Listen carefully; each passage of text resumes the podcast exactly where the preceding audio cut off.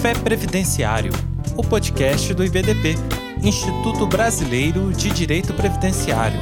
Apresentação: Jane Berwanger.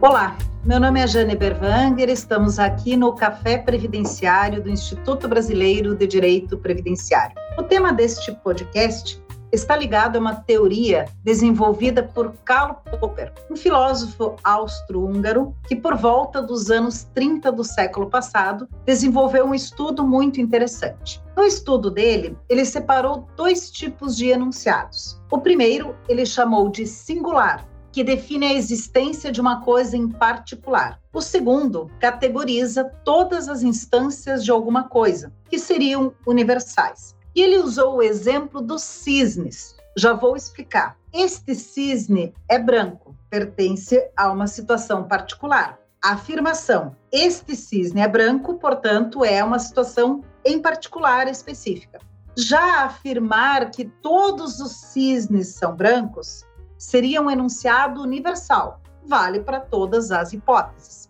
Esse autor, o Karl Popper, ele questiona a metodologia indutivista em que se pode passar de uma série de enunciados singulares para um enunciado universal. Ou seja, que se poderia passar de uma afirmação: este é um cisne branco, ali está outro cisne branco, e assim por diante, para chegar a um enunciado universal, a uma conclusão que todos os cisnes são brancos. Esse método é claramente inválido em lógica para ele, uma vez que será sempre possível que exista um cisne não branco, por algum motivo que não tenha sido observado. O autor aponta que talvez a questão mais difícil na metodologia científica seja como podemos chegar às hipóteses, mais especificamente às leis, partindo dessas observações. Como podemos concluir de forma válida um enunciado universal a partir de enunciados específicos, ainda que sejam muitos, ainda que haja muitos cisnes brancos?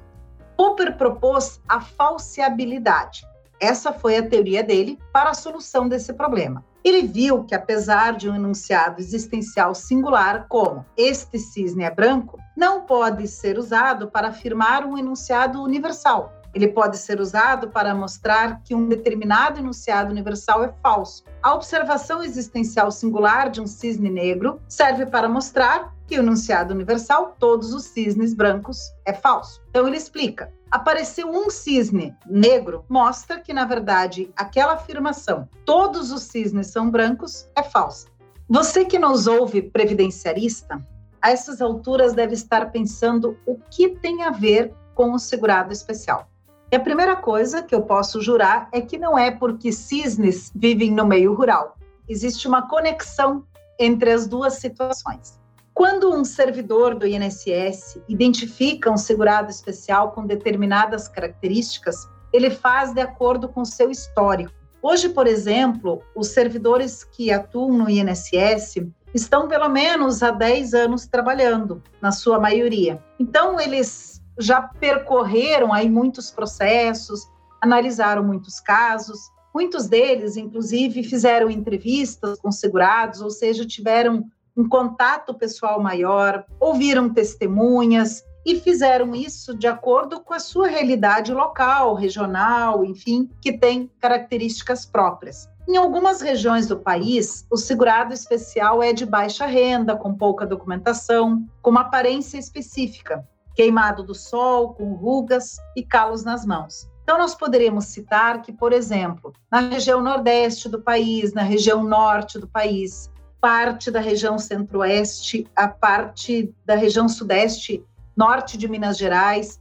Nós temos bastante essa característica de segurado especial, ou seja, aquele segurado especial que é realmente de baixa renda, muito pobre, com muita dificuldade, sobrevive no meio rural.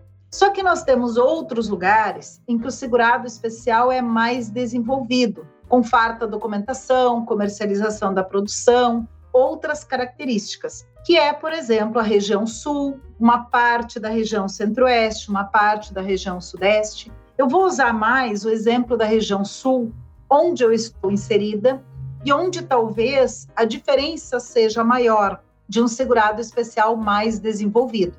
Então, é aquele segurado que, por exemplo, tem mais acesso às políticas públicas do PRONAF, busca financiamento, busca agroindustrializar a sua produção rural, busca meios alternativos de comercialização, meios cooperativos, inclusive, é aqui que estão a maioria das cooperativas de produção, a maioria dos associados em cooperativas de crédito.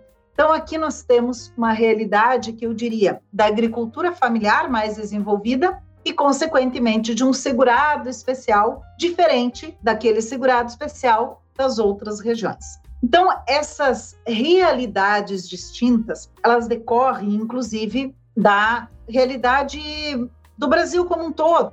As regiões em si têm características diferentes, com uma observação. No caso do rural, os extremos são mais extremos. E aí que entra a teoria da falseabilidade. Se o servidor do INSS viu, conviveu, analisou processos de 99 segurados especiais que apresentaram um conjunto de características, ele não pode concluir necessariamente que o centésimo segurado que ele vai analisar seja igual.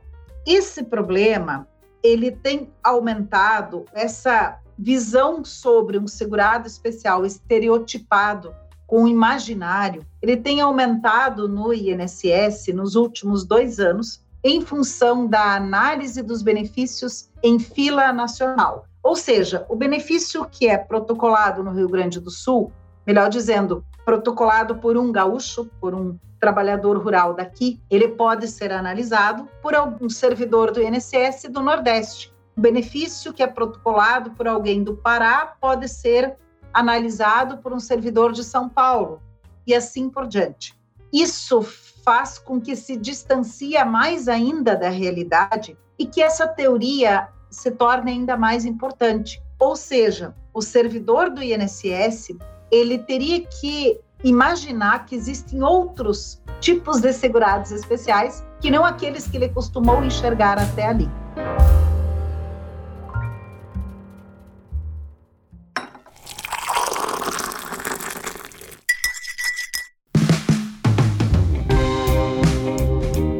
Essa fila nacional, na minha opinião, é um dos motivos pelos quais nós tivemos um aumento extraordinário do indeferimento de benefícios entre 2018 e 2020.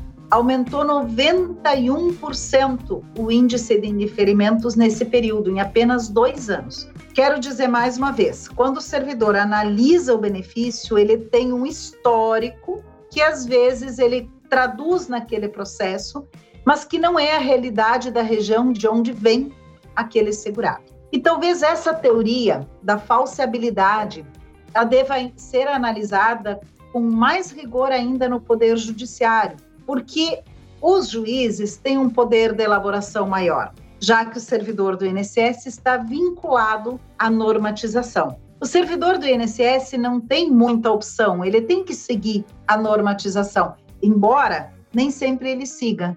Embora nós tenhamos muitas coisas boas do segurado especial que não são seguidas pelos servidores, não são obedecidas. Mas voltando ao âmbito judicial, é ali que mais ainda nós encontramos a necessidade de enxergar o segurado em todas as suas características e não apenas naquela pré-concepção a partir de um histórico dos 99 casos até ali vistos. Ou seja, não necessariamente o centésimo segurado vai ter as mesmas características dos 99 até ali observados, até ali analisados pelo juiz. Quando ele diz assim: aqui na minha região o segurado especial é assim, mas será que todos os segurados especiais são assim? Será que não há segurados diferentes? Será que não deveria minimamente questionar se esse centésimo segurado também encontra enquadramento na lei? Eu gostaria muito de viver o bastante para ver uma visão mais correta do segurado especial e de todas as possíveis formas de trabalho que ele comporta.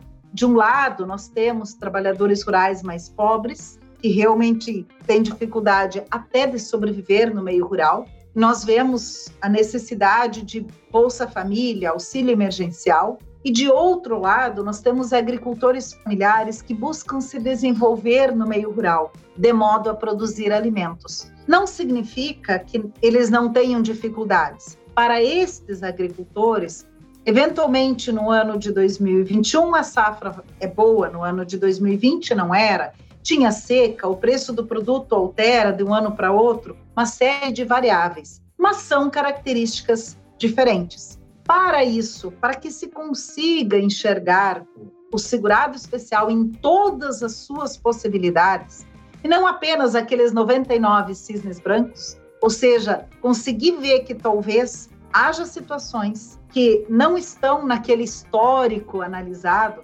só precisa uma coisa: aplicar a lei. Só precisa aplicar a lei. Mas isso já seria assunto para um outro podcast sobre a teoria pura do direito de Hans Kelsen, que é um outro doutrinador, um outro teórico, a teoria pura do direito e o segurado especial. Então, esse assunto vamos abordar em outro momento. Aqui eu concluo agradecendo a oportunidade de estarmos juntos nesse café previdenciário. Desejo um bom dia e uma boa semana a todos.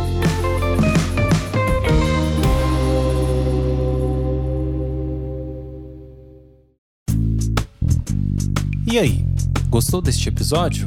Compartilhe com seus amigos e associe-se ao IBDP através do site ibdp.org.br e tenha acesso a vários cursos, eventos e muito mais. E lembre-se, às terças-feiras temos um encontro marcado por aqui. Até a próxima!